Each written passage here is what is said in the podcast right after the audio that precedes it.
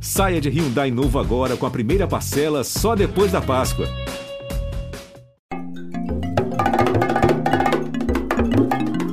Ubuntu Esporte Clube. Nós somos o esporte. O esporte somos todos nós. Cara, o Ubuntu, ele não é só uma palavra, ele remete a, uma, a um, é um estilo de vida, uma, uma conduta de vida, sabe? Que trata de solidariedade, de união, de empatia, que faz a gente pensar no ser humano como igual, como todos fazemos parte de, de, de um mesmo sistema, de uma, de uma mesma família. Ubuntu me remete a, a, a, essas, a, a esse sentimento, sentimento de coisas boas, sentimento de união. Fala galera, Ubuntu Esporte Clube na área. Eu sou o Thales Ramos, editor de texto do Esporte da Globo, e essa definição de Ubuntu que nós escutamos agora é do Bruno Trindade, zootecnista, mestre em zootecnia. Obrigado, Bruno aí. E aqui comigo, né, sem mais delongas, o nosso componente mais carnavalesco que existe, coordenador de transmissões aqui do Esporte da Globo, Pedro Leonardo. Como é que você tá? Garoto de Niterói, mas mais carioca do que nunca. Vou começar diferente hoje, vou começar com boa noite, moça, boa noite, moço. Boa noite a todos, bom dia a todos, boa madrugada a todos. Prazer estar aqui com, com você, Thales, com todo mundo que está ouvindo, ainda mais pelo nosso convidado, pelo tema de hoje. Vamos que vamos. E é isso, galera. Nosso convidado hoje é o ator Demerson Dálvaro, que interpretou o Exu no desfile da Grande Rio, né, na comissão de frente é, da Grande Rio, que foi a grande campeã do Carnaval Carioca. Um carnaval, né, Pedro? Se pode até me corrigir, mas que para mim foi histórico esse carnaval, esse título da Grande, da Grande Rio. E o Demerson, cara, ele simplesmente viralizou, né? O cara tá pop. Para vocês terem ideia, vocês terem ideia, eu fui recebê-lo quando ele desceu lá do Uber, lá embaixo. E assim, eu acho que ele já bateu umas seis ou sete fotos, assim, pessoas que pararam para falar do trabalho dele.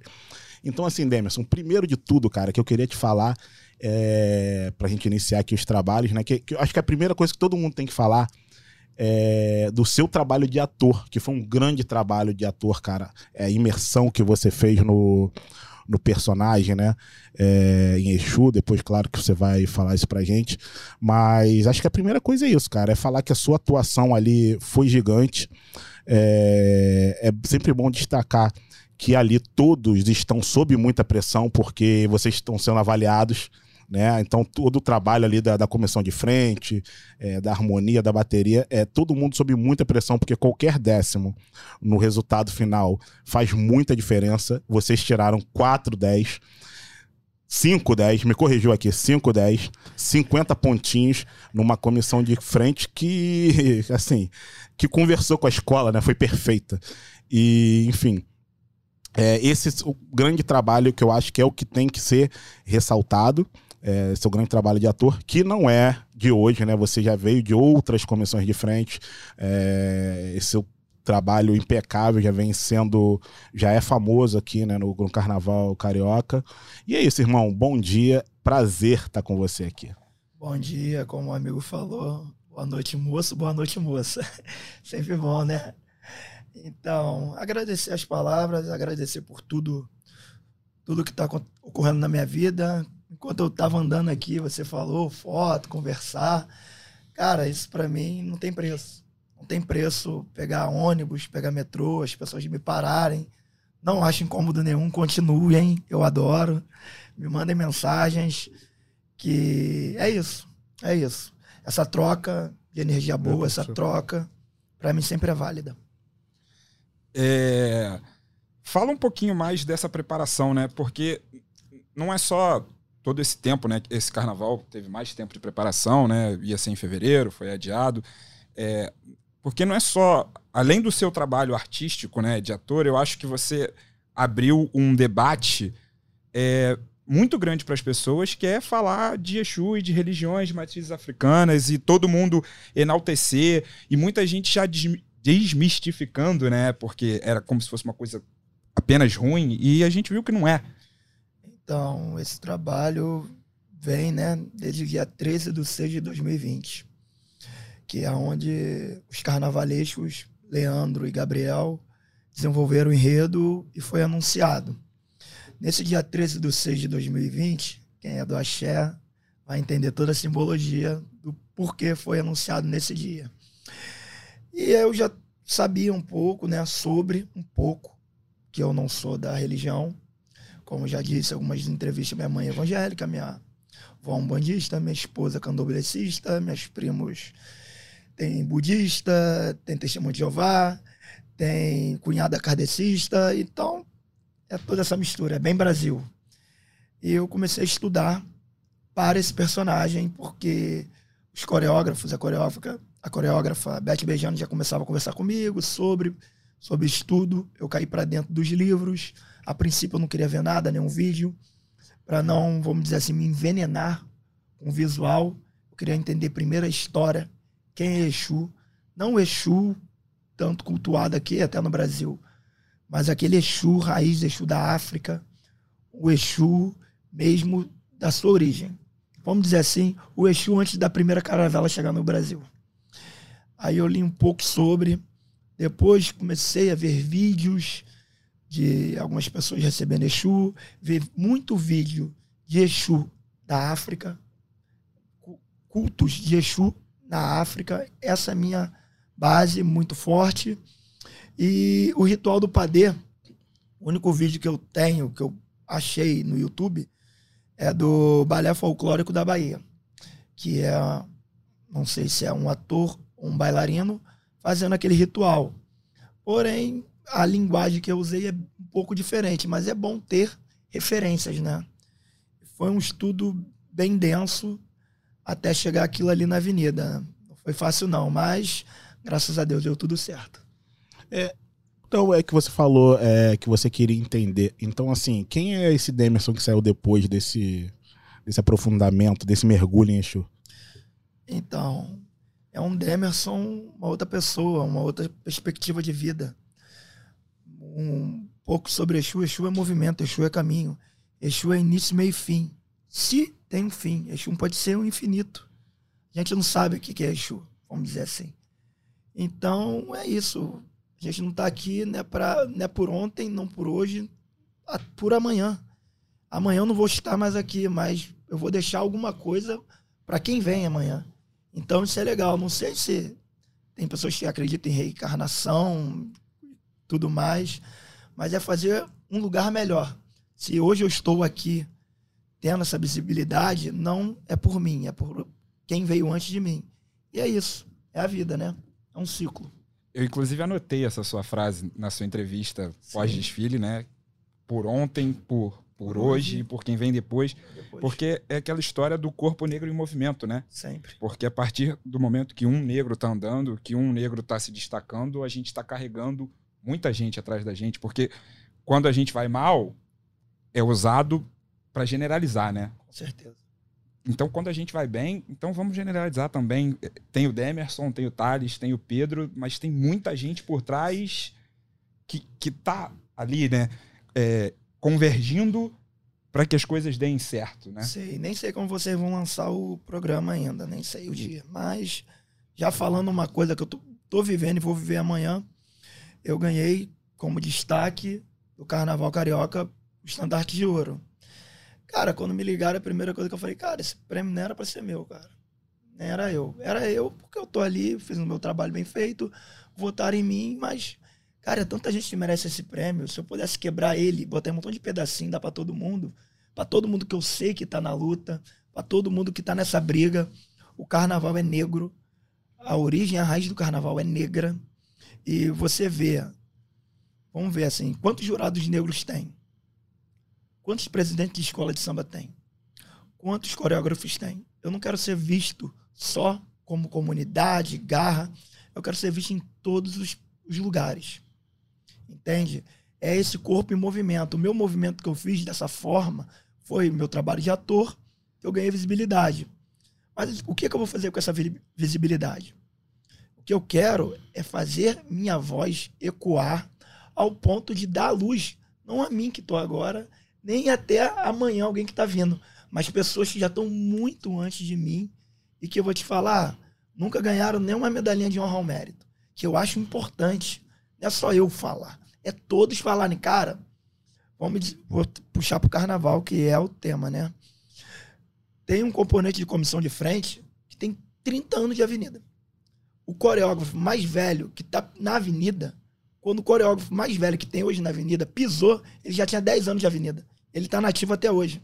E o cara nunca ganhou um- uma medalha de honra ao mérito. Um abraço, parabéns. E, e tá no carnaval, desfilou com o Joãozinho 30. Fábio de Mello, com todos os monstros aí. O cara foi ninguém cita o nome do cara. Isso me dá um nervoso, me dá um- uma ânsia. Eu acho, isso como eu falei pro júri, eu falei, cara, esse prêmio não é meu. É uma coisa que não sou eu, cara. Não sou eu. Não é o Demerson.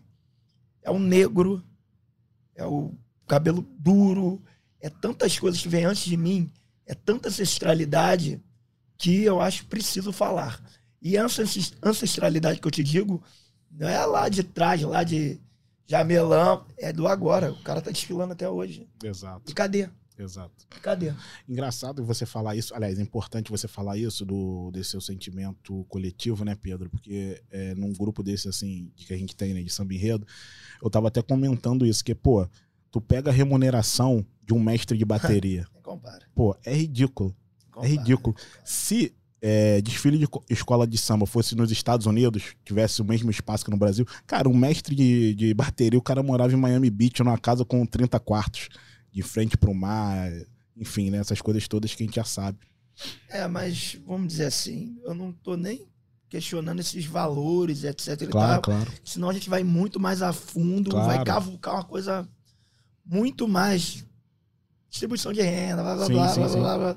Aí eu acho que o problema vai muito mais fundo, estrutural, político, Claro. brasileiro, não só do carnaval, não só nesse parâmetro. Porém, é o que eu, eu peço só o mínimo, só um reconhecimento, não por mim que, pô, cara, eu cheguei ontem. Comecei a fazer a comissão de frente em 2011. Eu tava no braço, no, no ombro do meu pai quando os caras já tava lá, porra. E cadê? Cadê essa visibilidade? Falando ainda do prêmio, o último componente de comissão de frente a ganhar um prêmio individual foi 98, Fatumbi. O rapaz que fazia o pivô ganhou um prêmio de destaque também. Será que se eu falar o nome dele alguém vai conhecer? Não, com certeza não. Por que nossa história é sempre apagada? Por que a gente some? Some. E hoje é muito importante eu falar isso, por quê? Porque hoje tem internet, a proximidade. Se fosse em outro tempo aquele rapaz ganhasse esse prêmio, como seria? Onde que ele estaria hoje? Então, eu acho muito importante falar nomes, levantar bandeiras, sim. Sim, é muito importante. E da pessoa que eu tô falando é o Jamerson. Tá? Não, beleza. E só voltando também na sua caracterização, é, ainda tem, eu acho que tem mais uma coisa desse desfile e desse personagem é provar que é, você você foi Exu, mas você já foi Moisés também. Sim, Então, sim, assim, sim. Não, não é não é só um, um, um negro, um preto fazendo uma figura negra. E aí a gente vai discutir se Claro. Moisés era ou não era negro, mas assim, pra, nas fotos que tem por aí, não é. Entendeu? Sim. É, o importante não. é a versatilidade do trabalho do Demerson, né? Sim, o importante é isso. Mas se a gente for discutir de negritude, Deus era preto, Jesus era preto e ninguém fala nada, mas vamos embora.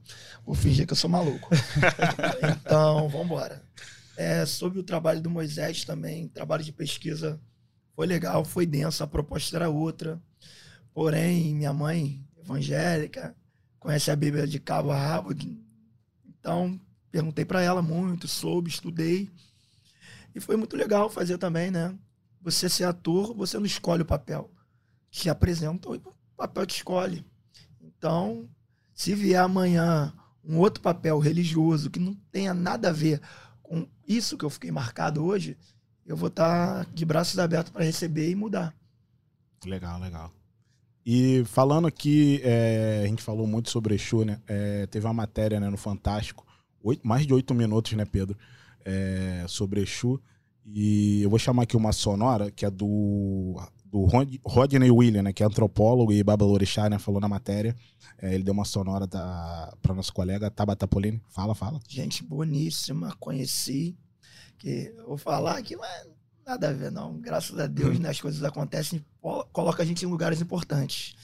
Eu estava no baile da Vogue, que é minha esposa que conseguiu até o convite. E conheci o Rony, eu nem sabia que ele estava na matéria do Fantástico. Eu fui, abracei ele, conversei com ele. Ele fez uma postagem até. Cara, é muito importante ver, ver a gente nesse lugar. Não me ver só. Chegar lá, saber que a festa, 80% são brancos, caucasianos, tá bem.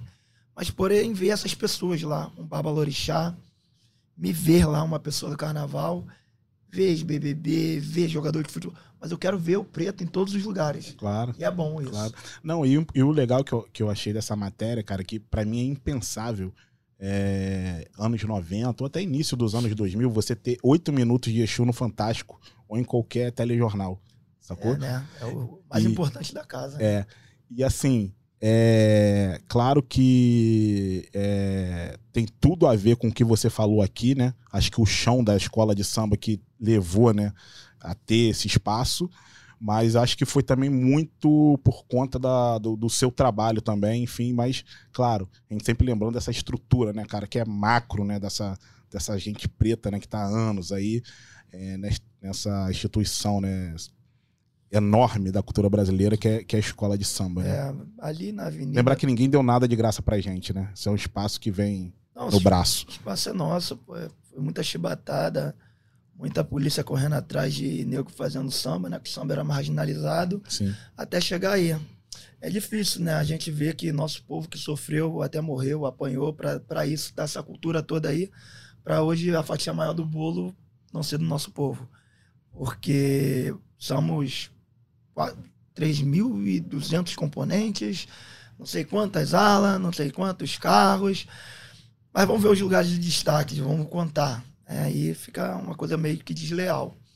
Mas enfim, vamos brigando por nossos espaços e fazendo nosso trabalho bem feito. Que isso que é importante. A gente trabalhando, se botando nos lugares, a gente vai conseguir. Beleza. Vamos escutar então? Quem é Exu? Exu é o mais importante entre todos os orixás. Isso não quer dizer que haja uma hierarquia entre eles, mas isso quer dizer que Exu é o orixá que está em tudo e em todos. Exu é o mais humano dos orixás. Da maneira como eu falar com Exu, ele vai me entender. Ele vai entender meus sentimentos. Quando Exu foi demonizado, na verdade, o povo negro foi demonizado, a cultura negra foi demonizada. Então, essa retomada do verdadeiro significado de Exu é fundamental também para restituir as pessoas negras da sua dignidade. Cara, é, essas palavras, né? Porque. E casou certinho, né? Que tu falou antes, né? Do, do samba ser marginalizado, do povo preto ser marginalizado e tal. E as coisas, assim, é, parece que não, mas eu acho que estão mudando no sentido da gente ter é, mais letramento, né, Pedro? La- racial. Acho que isso é o principal. é, do que tinha antes. Pô, tu vê, eu cresci, por exemplo, com essa ideia, né, de que orixá era demônio, era uma coisa do mal e tal. E hoje, com meu filho, que tem cinco anos, ele desde pequenininho, a gente já tem livro de Xangô pra criança, Exu pra criança, história em quadrinho de orixá, né? Então, é, parte da gente também, como você falou, ter é, gente que tem acesso, né, distribuir essa É, informação, é, né? É o que eu falei um pouco no Fantástico, eu falei e falo sempre. A minha casa, para mim, é normal. E eu acho que deveria ser em todas as casas.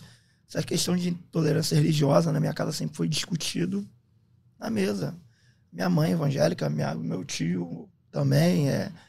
Tem tio meu que é testemunho de Jeová, tem tio meu que é da Umbanda, tem tia minha que. E todo mundo convive numa maior harmonia. Todo mundo. A gente consegue conviver nessa harmonia. E nossas histórias, como você estava falando, de orixá, livros, a nossa história negra foi apagada, né? Lá, de, lá, lá atrás, nossos livros, nossas histórias foram apagadas. O que, que ficou? A oralidade. Eu conheci minha tataravó, filha de escrava. Dona Amélia, morreu com 104 anos. Minha avó contava histórias de escravo. Então, nem todos nós, negros, conseguimos ter uma avó, às vezes, perto. Imagine uma tataravó. Eu sei que eu fui felizardo de conviver com essa pessoa magnífica e conhecer e saber, não por um livro, não por ouvir escutar ali, de ter essa oralidade em casa. E então, eu sou um felizardo. Mas e aí? Será que todo mundo teve isso em casa? É difícil, é difícil. Não tem, né? É, a gente tem essa dificuldade de descobrir de onde a gente vem, né? Sim, nossa árvore genealógica é muito importante. É, porque assim, a gente tem vários amigos brancos que sabem que os avós são portugueses, ou suíços, ou, Ou holandeses, ou Eles vão lá, dão um Google, tem um livro lá que eles botam o nome deles e eles é, acham. É isso, a gente sabe que a gente veio de um continente, mas e aí? De onde? É, é- é Camarões? É Senegal? Vou- é, vou é, é Zâmbia? África do Sul? A Pode. gente, a gente não sabe. É. E, e isso todo é, isso é um projeto, né? Isso é, é um projeto Sim, sim, de, sim. de, de apagamento, né? E a gente já falou do samba, né? Que no, no início do século, samba era vadiagem. Entendeu? E assim, o que, que é o maior espetáculo da Terra que a gente tem aí, não é? Vadiagem e depois virou comunismo. Virou comunismo. Meu avô, falecido também, quando falecido foi vô do samba, presidente de escola de samba, presidente do sindicato dos alfaiates, era um dos grandes responsáveis por botar carnaval na rua, porque as costureiras dele que faziam a maioria das fantasias. Não, agora fala o nome do avô, pelo amor de Deus. Ó, seu Carlinho. Pelo de- amor de Exu. pela, seu Car... Eu ia falar, mas bom. seu Carlinho devagar. Pô, meu avô Legal. era vindo de Pernambuco, radicado no Rio de Janeiro, e e era o samba. Meu avô foi preso político. Foi preso político, entrou na madeira, pau de arara, porque era de samba, porque era insurgente, e, e é isso.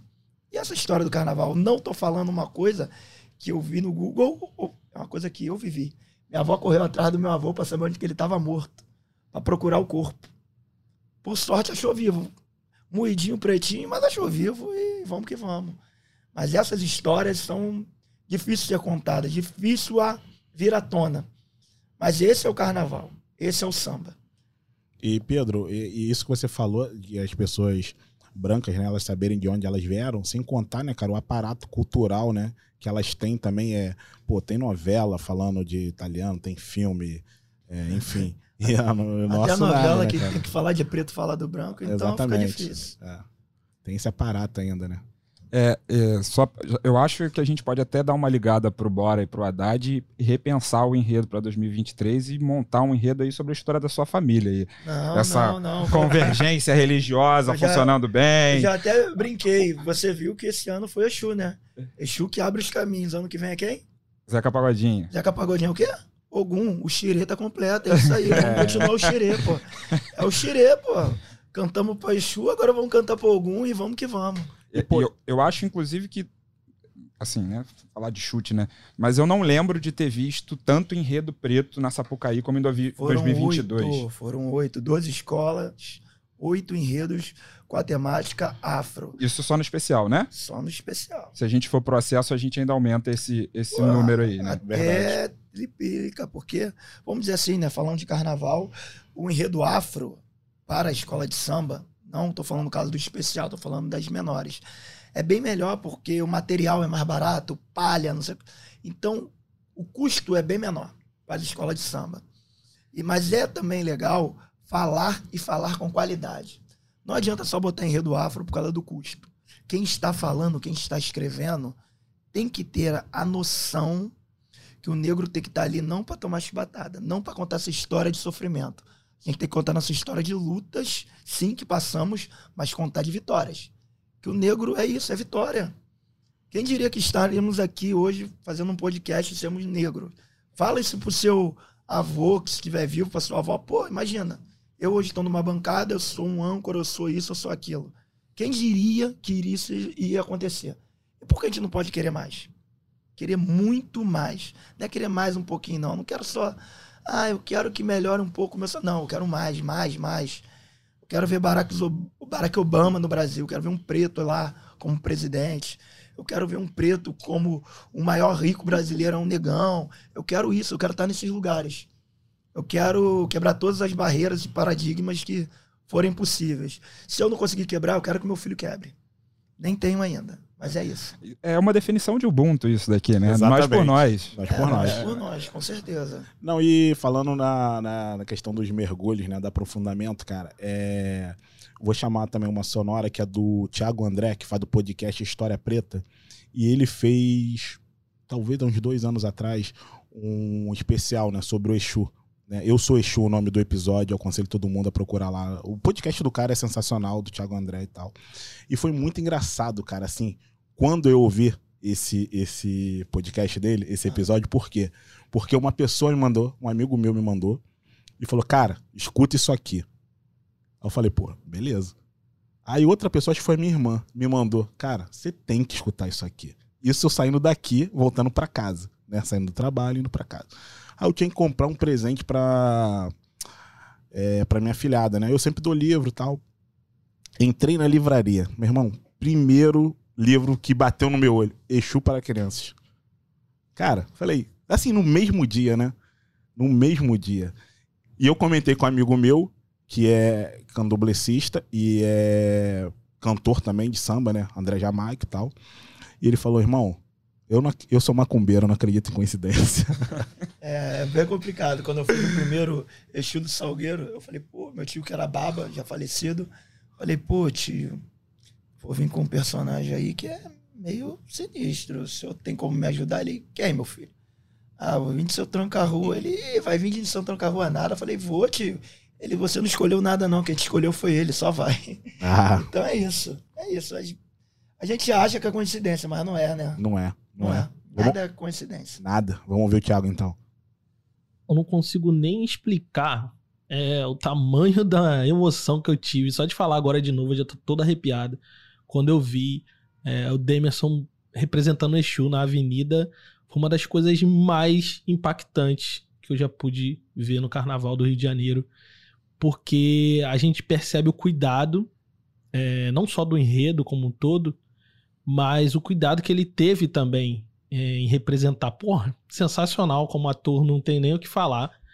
É, o cara conseguiu imprimir ali na representação dele, em poucos minutos, o que é a essência ali do, do orixá, né? E eu não sou uma pessoa religiosa, é importante falar isso, é, mas eu tenho uma certa aproximação com os sentidos e significados é, que Exu carrega, né? Tudo começou quando eu fiz um episódio sobre ele. Na verdade, eu fiz um episódio sobre blues e eu comecei a entender que Robert Johnson, né, teoricamente teria feito um pacto com o diabo na encruzilhada. Eu comecei a pensar que talvez ele tenha encontrado Exu na encruzilhada e não o diabo, né? E aí eu fiz um episódio sobre Exu e quando eu mergulhei na pesquisa para entender os sentidos e significados do orixá, eu fui impactado assim para sempre. E isso tá inclusive na logo do História Preta, né? É, que sem querer, quando o Raimundo Brito, que foi o designer que desenvolveu a nossa logo, fez, ele sem querer percebeu que tinha botado ali algo que se parecia muito com um tridente de Exu.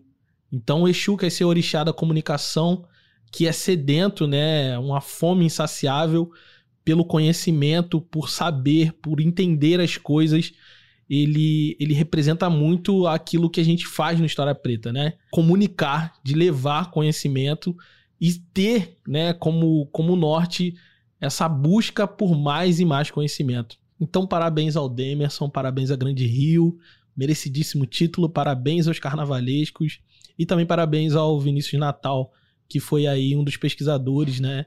E que conseguiu, cara, conseguiu levar Exu para a avenida de maneira excelente. Valeu, forte abraço. Fala aí, cara. Legal, legal, legal. Os pesquisadores, toda a equipe. Botar um carnaval na rua não é só. Não é só carnavalesco, não é só comissão de frente, é tudo uma pesquisa, é tudo um cuidado. Que, vamos dizer assim, né? Quando foi me apresentado o personagem, eu só dei vida ao personagem, mas toda uma base que veio já e falou: Ó, o personagem é esse. Eu, eu só fiz o meu trabalho de estudar e eu botar Exu na avenida. Só. Só. Só. Só foi isso. Mas, tipo assim, parece que não, não sei o que. Não, cara. O que eles fizeram ali, o Leonardo e o Gabriel, foi brincadeira. Juntamente com Hélio Beijano e Beth Beijante, que são os coreógrafos, né, claro, que desenvolveram o projeto ali da comissão, o que, que seria a figura central de Exu, Estamira, os outros. Pô, cara, foi sensacional. Então, o sucesso não é só meu, o sucesso é de todos nós e o principal, né? Primeiro título da Grande Rio, uma comunidade da Baixada, ganhando esse título, cara, é sensacional. Não, uma cidade, cara, central na economia do país, né? É, Caxias arrecada mais do que vários estados, inclusive, né? Então, assim, é muito grande esse título. E uma Muito comunidade que é presente, né? Porque por muito tempo ficou-se ali uma coisa de que a Grande Rio não tem comunidade, que a Grande Rio é meio assim, que a Grande Rio é meio assado, mas tem uma comunidade que está ali e que terça-feira está ensaiando e que está enchendo a quadra. E só voltando na Sonora, achei muito bom o agradecimento ao Vinícius, porque também faz muita, muita, muita parte disso que o Demerson está falando. Não são só as cinco pessoas que aparecem na transmissão que fazem um carnaval. Para o enredo ser desenvolvido, requer muita pesquisa, requer muito estudo, porque se ele não é desenvolvido, não funciona, vai ficar ruim, não vai passar legal. Não Entendeu? tem essa, não tem essa, porque, como eu disse, são 3.200, 3.400 componentes, mas para um carnaval ir para rua, é, vamos dizer assim, que é umas 10 mil pessoas. Quantas costureiras, ferreiro, e, e, cara, às vezes dá um problema no carro e quem vai solucionar? É o ferreiro. Não adianta, tu é PHD e não sei o que, o cara é. Não, quem vai resolver é o ferreiro. Exatamente. Então, a gente precisa de todo mundo para chegar ali e fazer esse grande espetáculo. Não, sim, mas assim, eu, eu acho que tem uma coisa assim, eu vou, vou voltar de novo na, na sua atuação, sabe por quê? Porque eu já vi, cara, projetos grandes, assim, de dramaturgia, de cinema e tal, projetos grandes de pessoas competentes, e o filme não, não ser maneiro por causa de uma atuação ruim do personagem principal, né? Então, assim, claro, tudo isso é importante você tá falando, mas, cara, desculpa, eu te elogiar de novo, porque foi sinistro.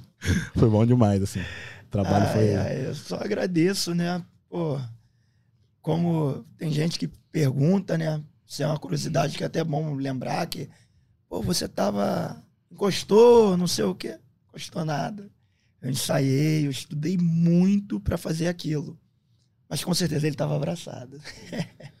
E e eu acho que a prova de tanto estudo e de tanto ensaio é como que você entra, você é o personagem, terminou o desfile, beleza. Acabou a atuação, entendeu? Acabou, acabou. É isso. meu É, trabalho. é isso, exatamente, é o seu trabalho. É É. isso. E assim, Demerson, mudando assim um pouco de assunto, já é voltando nessa questão também do de abrir os caminhos, Exu e tal, falar um pouco do seu trabalho social, né? É, você tem uma, um trabalho numa escolinha né, de futebol, e que é uma responsabilidade grande também, né, cara? Tá lidando com jovens, crianças. Como é que é isso? Conta pra gente. É, né? Aquela vontade que a gente tem de tentar melhorar o mundo, botar um tijolinho, plantar uma sementinha. Essa é a minha cachaça. Então, eu comecei no final de 2018. Eu, até hoje, sou goleiro. Eu joguei futebol até meus 20. Dos 20 para 21, eu estava ali para se profissionalizar, para jogar uma segunda divisão. Porém, surgiram as oportunidades de moda, eu caí para esse lado de moda. Você tem um metro e quanto, Demerson? 1,94. 94. É o grande. É, sou, sou grandezinho para futebol. Aí pintou a oportunidade, aí veio pro teatro, eu carnaval sempre tive na minha vida. Então, pergunta-se muito, quando você entrou no carnaval? Quando eu estava na barriga da minha mãe. Então, não entrei, já já nasci dentro do carnaval. Então, só que agora apareceu a comissão de frente que agora que deu esse start em todo mundo. Mas desde sempre eu tô no carnaval. Comecei a desfilar uma- um pouco mais velho, porque minha mãe me segurava, era filhinho da mamãe. Aí, no final de 2018, veio essa vontade, né? De eu entregar pro outro, oportunizar, né, pros garotos, vira ser jogador de futebol. Porque eu, com as peladas, que eu parei de jogar bola, mas sempre joguei pelada e recebi uma quantia por isso. Essa quantia que me segura lá em casa desde sempre. Desde os 18, 17 anos eu já jogo essas peladas na barra e no recreio Remunerado. remunerado como goleiro. Eles contratam goleiro naqueles condomínios e tal, peladas. Eu ia lá pegar meu dinheiro e fiquei com amigos de presidente de clube, empresários, jogadores, treinador. E tu vê o futebol acontecer. O futebol só não acontece nas quatro linhas. Fora das quatro linhas acontece muito mais até do que ali, né, no campo. Aí eu vi brecha, né, como se diz no meio da boleiragem, para mim começar a ajudar os garotos da minha comunidade. Qual comunidade? Fala pra mim. É, ali em Honório Gurgel, Rocha Miranda, que é a área que atende, que eu faço o treino na Vila Olímpica de Honório Gurgel. Legal. É, aí comecei com a molecada, aí começou a surgir oportunidades, eu boto os garotos nas peneiras. E veio a pandemia, que meio que deu aquela água fria, né? Não só em nós, mas no mundo. Aí depois da pandemia que voltou, voltamos com todo o gás. Tem garoto em Goiás, tem garoto em São Paulo, tem garoto treinando aqui no Rio. E a gente está tentando aí o melhor para ajudar, né? Que o nosso projeto é visado para o futebol, é o nosso viés. Porém, o mais importante é formar seres humanos, é formar cidadãos. Porque se o garoto não virar jogador, vai virar o quê? Vai virar médico, vai virar artesão, vai virar. Ele pode virar o que ele quiser. Ele tem que ser um ser humano digno. Isso é o carro-chefe. Porque ali eu tenho 50 crianças. Se um, se 2% virar jogador, é muito. Eu tenho essa noção e falo para eles. Cara, vai estudar. Porque se isso daqui não der certo, filho. E são crianças de que idade até que idade? Então, a gente começa a pegar de 14 e vai até 21 anos. Ah, legal. Porque a gente tenta dar o suporte ali quando estoura a idade. Mas tem, tem uma molecada boa lá, vamos dizer assim. A gente teve agora, antes do carnaval, fui uma semana para o Atlético Mineiro, levei dois garotos que são do meu projeto e outros dois que eram de outro projeto. Abriu a oportunidade, veio um empresário, bancou tudo e levamos os garotos lá. Um não ficou, o outro ficou mais um tempo, mas coisas do futebol. E portas se abrem, não só no meu projeto, mas em outros projetos também parceiros. Porque eu tenho meu projeto na minha comunidade, mas aparece garoto lá de Belfor Roxo, aparece garoto lá de Paracambi. Não dá para me chamar ele toda terça e quinta para ir treinar no meu projeto. Então o que eu faço? Quando tem uma peneira, eu vou e chamo dois de um projeto, um de outro projeto, Ah, para tentar abrir oportunidade para eles do que a porta é aberta por mim, mas eu preciso tentar abraçar, Esse né? intercâmbio com os outros projetos. É, legal. pô, chego pro outro professor, falo, pô, professor, vai ter um projeto, vai ter uma peneira pro Fluminense. Eu tô com um time assim, eu preciso de um zagueiro e um meio campo. Tem aí? Ele, pô, tenho, mas eu tenho um atacante aqui que é o cara. Falo, manda também, vambora. Pô, mas não tem passagem, a gente tenta arrumar passagem. E daquele jeito, o, o maior inve- investidor do meu projeto sou eu mesmo e minha esposa, né? É botar nosso carro, bota gasolina, bota gás, bota quatro moleques atrás, um na frente, chama um Uber e, e vamos. Que se eu for esperar político, se eu for esperar o Estado, é muito complicado, porque começamos a tentar enquadrar o projeto, botar o papel para conseguir incentivo de lei. Pa- os papéis para se formar projeto é quase um TCC. Eu ainda tenho. Minha esposa tem um grau de escolaridade maior que eu, a gente tem um entendimento, a gente lê. Imagina um- os caras aí que tem 10, 20 anos de projeto que eu conheço, eu pô, como. Eu vi e falo, pô, esse cara aí tá 20 anos, 10 anos com o projeto. Não enquadra, não consegue dinheiro de nada, como isso? Aí eu fui entender o porquê. Que pra gente é mais difícil. Fazer projeto na, na Zona Sul é fácil. Fazer lá dentro do. Lá do olho do vulcão, que eu quero ver. Lá eles nem pisam. Então, chegar e fazer lá é complicado. E para você chegar, conseguir todos esses papéis, é tanta burocracia que chega que na hora que os caras vão lá tentar, ele chega, ah, não vou fazer não, porque não dá. Então é isso. Você falou em formar cidadão. No seu projeto, você, te- você criou alguma regra em relação à, escola? Você conseguiu Com ter certeza, algum. com certeza.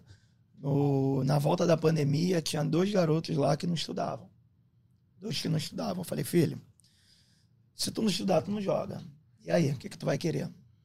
Voltou a estudar, fui ainda na escola, porque tinha outros garotos lá também que eram a maioria da mesma escola. Aí me falaram que eles iam passar de qualquer jeito, porque todo mundo passou no ano passado por conta da pandemia. Aí esse ano eu fui lá na casa dele, conversei com a mãe, conversei com o pai e falei se infelizmente ia tirar o filho deles do, do projeto, porque não dá, não dá, não dá. Não dá, vai ficar lá no projeto, beleza, não virou jogador, vai ficar frustrado e não tem um- uma base escolar. Que se eu for falar de base familiar, trabalho mental, isso daí dá 10 podcasts que um garoto que está na favela para competir com um garoto que às vezes na Barra, mora na Barra, mora na Zona Sul, para competir por espaço dentro de um clube é totalmente desleal. O garoto lá da Barra acorda sete horas, treina, vai para a escola, volta, toma suplemento, tem um professor, vai treinar no clube, volta, tem almoço, lanche, janta, tem tudo. A preocupação dele é só treinar. A competição nunca é igual. Não, é- não vai ser igual nunca. E não vai ser igual, eu sei que não vai ser igual. E eu falo isso pra eles que não vai ser igual. Não adianta vir com aquela falso moralismo que você tem que matar dois leões por dia. Não precisa, não. O que você precisa é um Estado dar suporte. Isso não sou eu, não é você, não é ninguém, é o Estado. Que precisa, aprimore, é o Estado dar um suporte. Não para quem quer virar jogador, é dar suporte para quem vem de baixo, para quem tem menos. Esse suporte não existe. Então, eu entendo isso e faço eles entender também que eu peguei e botei lá no grupo, falei com eles, irmão, vocês todos têm que votar. Quem tiver 16 anos vai ter que votar. Não quero saber em quem vocês vão votar, mas vocês têm que votar. E por ser um ambiente competitivo, né, cara, também com, é, convive com, com a frustração também toda hora, né? Mas é tem isso. jeito, né? É ser humano. É. Ser humano. Não tem essa. Vai dar errado várias vezes. O que, que faz ser grande não é o sucesso, mas é todas as vezes que você cai, você saber levantar. Me chamou a atenção uma coisa. Você falou que quando você foi cortar o menino do projeto, você foi lá e falou com os pais, né? Sim, sim, sim. Porque não adianta só falar com ele. Porque é muito fácil chegar para ele e cortar ele. Mas e aí, o que está acontecendo na casa dele? O que está acontecendo? Será que tem um arroz, tem um feijão? Será que ele está deixando de ir para a escola para ajudar em casa? Eu não sei. Eu tenho que ter esse cuidado. Eu preciso ter esse cuidado porque eu sou negro, eu venho de família que não tem condição financeira também.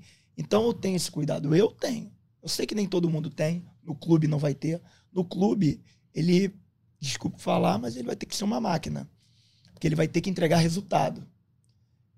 O nego ali não vai querer saber se ele tá com problema, se isso, se aquilo. Ele tem que chegar em campo e entregar o resultado. Então, antes dele chegar no clube, eu vou querer esse resultado. Mas o meu resultado é escola, é estar tá com uma cabeça boa, é chegar, eu falo para eles, quando vocês chegam no projeto, pega os seus problemas, junta eles todos, não joga fora não, deixa lá na porta. Que na hora de ir embora tu pega os seus problemas de volta, que os seus problemas são seus. Mas vai lá e deixa os teus problemas fora, vem aqui, treina, porque aqui você está treinando para ter um outro objetivo. Na hora de ir embora, vai lá, pega os seus problemas e vai resolver. Que ninguém vai resolver seus problemas por você. Deixa eu te fazer uma pergunta, já que você falou que quase foi profissional, goleiro, negro, a gente sabe tudo que envolve. Como é que foi essa sua trajetória? Cara, eu comecei já tarde no futebol. Eu gostava, era meio maluco, goleiro, né? Não tem como. Goleiro tem que ser meio doido. Que não querer jogar bola na linha para ir no gol é doido.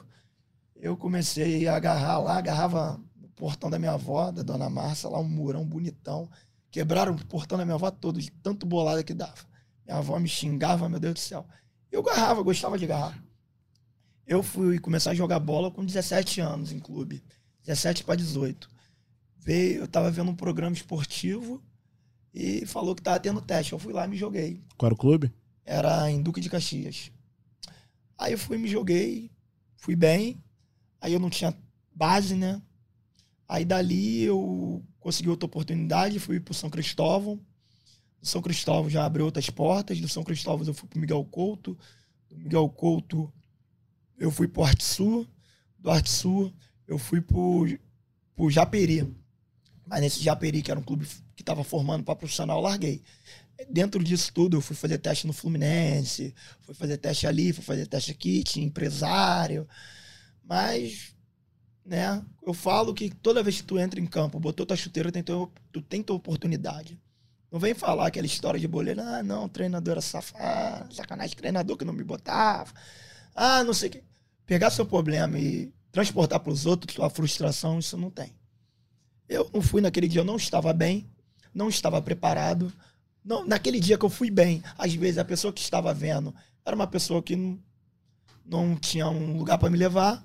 Aconteceu, vivi, vivi, não aconteceu, porém desse seguimento na minha vida.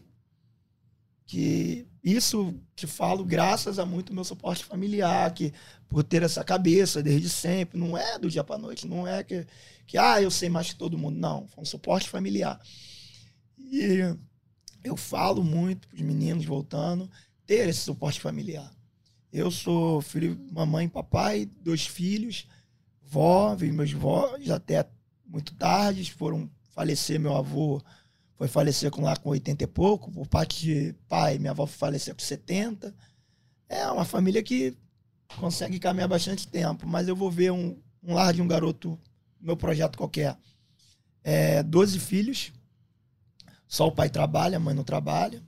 É um outro que tem quatro filhos, desses quatro, dois já tem filho também. Mora todo mundo no mesmo lar. O pai separou da mãe briga. É, é, é tanto problema, se eu for falar aqui, é muita coisa. É garoto que, que hoje está treinando comigo, mas nego dentro da comunidade me liga e fala assim: qual é, mano? Teu garoto tá aqui na comunidade, no baile, fazendo isso, isso e isso. E aí, o que, que tu vai fazer? Entende? Para ir pro caminho errado é muito fácil. É, é um estalo.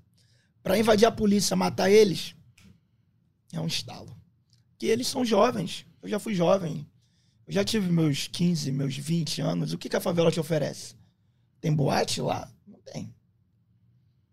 Tem um disco? Tem, não tem nada. A diversão deles aqui é campo, é baile da favela, é ver uma garotinha ou outra num baile de rua, um pouquinho mais distante. Eles estão correndo perigo todo dia, toda hora. À luz do dia, à noite. Eles querem viver, querem curtir, mas infelizmente, felizmente para mim, eles são da mesma raça que eu, a maioria. Infelizmente, por conta do Estado, que quando vê aquela corzinha na noite, eu acho que tem um, um alvozinho às vezes ali. Então é muito complicado. É, são problemas estruturais que eu tento passar para eles, que eles entendam que se ele ficar na meia-noite na rua, levar a namoradinha em casa para depois voltar pra rua, sem documento. Aí tu fala pra um garoto de 17 anos, cara, tu tem que andar com documento. Ah, cara, mas não sou nem de maior, não sei o que, filho. Tu com. Tem um garoto de. Dois garotos de 15 anos no meu projeto, tem 1,87. Tu olha pra cara dele, tu fala que tem 19. E é bobão, garotão, garotão, criança. Mas será que hum. meia-noite, voltando na rua, no breu, um homem de 1,87, negro. Esquece. De cabeça raspada, sem blusa, com a blu, blu, blusinha no ombro, bonezinho pro lado. Esquece. Complicado. É, tudo que o sistema quer, né? Mas assim, cara, é, é essa sua experiência de vida, porque também já joguei bola, assim, escolha não, peguei longe de ser profissional. Mas assim, é essa referência, né, Pedro, do cara ter também essa vivência e poder passar, né, desse tipo de conselho também. Isso é maneiro. Sim, é, é, e aí eu imagino, né? Porque tudo que você está falando para eles é conhecimento de causa, não é sim, achismo, sim, né? Não. Você tentou, você viveu, você passou, ainda passa. É, eu falo, falo muito com meu irmão, né? Meu irmão, graças a Deus, hoje. Meu irmão também foi, tentou ser jogador de futebol, era goleiro. Meu irmão, com 18 anos, Fluminense queria levar ele para morar em Xerém. Meu irmão era um goleiro Pô, se ele tivesse. Tava rico hoje, não tinha problema nenhum. Quis levar ele pra, pra morar em Xerém. Aí foi lá, conversou com a minha mãe, o pessoal. Sabe o que meu irmão disse? Pô, mãe, não quero ser jogador, não. Quero ficar brincando na rua. é isso. A vida é feita de escolhas. Hoje ele tá morando em Portugal, um engenheiro. Falou comigo hoje, a gente conversa muito. Mas a vida são escolhas. A partir do momento que você tem essa escolha. Eu quero que os garotos do meu projeto não, não é que eles sejam jogadores, não, que eles sejam cidadãos, que eles tenham escolha. E que eles tenham essa, essa, essa visão que eles podem ter. É, eles podem opção, escolher. Né? Se ele chegar hoje e falar, Demas, estou aqui treinando, mas eu quero ser médico. Pô, minha alegria no meu coração que me dá ver isso. De ter um objetivo na vida. Que eu quero ser alguém. Eu, eu posso ser alguém. Entende? O poder. Eles terem esse poder na mão de. Não, eu vou ser dono do meu, de, meu destino. Eu que vou eu vou para onde eu quiser ir, não para onde querem me levar. Legal. Cara, foi muito bom ter você aqui, assim, é. acho que é especial demais. Qual o nome da sua mãe? Minha mãe é a dona Márcia Cristina e minha avó Dona Márcia Raimunda. Não, porque a vida foi muito boa com Dona Márcia Cristina, porque você é mãe de dois goleiros, meu irmão. Isso é muito sofrimento. Não, cara, não, cara. Meu irmão não era goleiro porque ele queria, não. Era porque eu brigava mesmo. Porque a única coisa que eu entendi, eu não jogava nada na linha. Eu falei, filho, tu vai ser goleiro que eu vou te treinar. Meu irmão é goleiro, meus dois primos são goleiro também. Por quê? Porque eu treinava eles. Ainda bem que um virou ator, outro engenheiro, menos sofrimento do coração dessa mãe. Demerson, muito bom estar aqui com você. Pedrinho, ótimo. Pô, muito bom. Foi, esse papo foi enriquecedor demais, muita história, muito legal a gente descobrir mais coisas ainda nesse papo, né? Que é fluido, a gente pode estar de novo junto aqui, né? É Isso. diferente de ser uma coisa engessada de uma entrevista. É uma conversa e foi ótimo. Com certeza, toda essa troca de energia, essa troca de ancestralidade, essa troca, a vida é uma troca. Então, ter essa troca os nossos, para os nossos, putz, É isso, galera. Vinheta subindo. Obrigado, Giovana, nossa produtora aqui hoje. O Ubuntu Esporte Clube vai ficando por aqui. Tchau.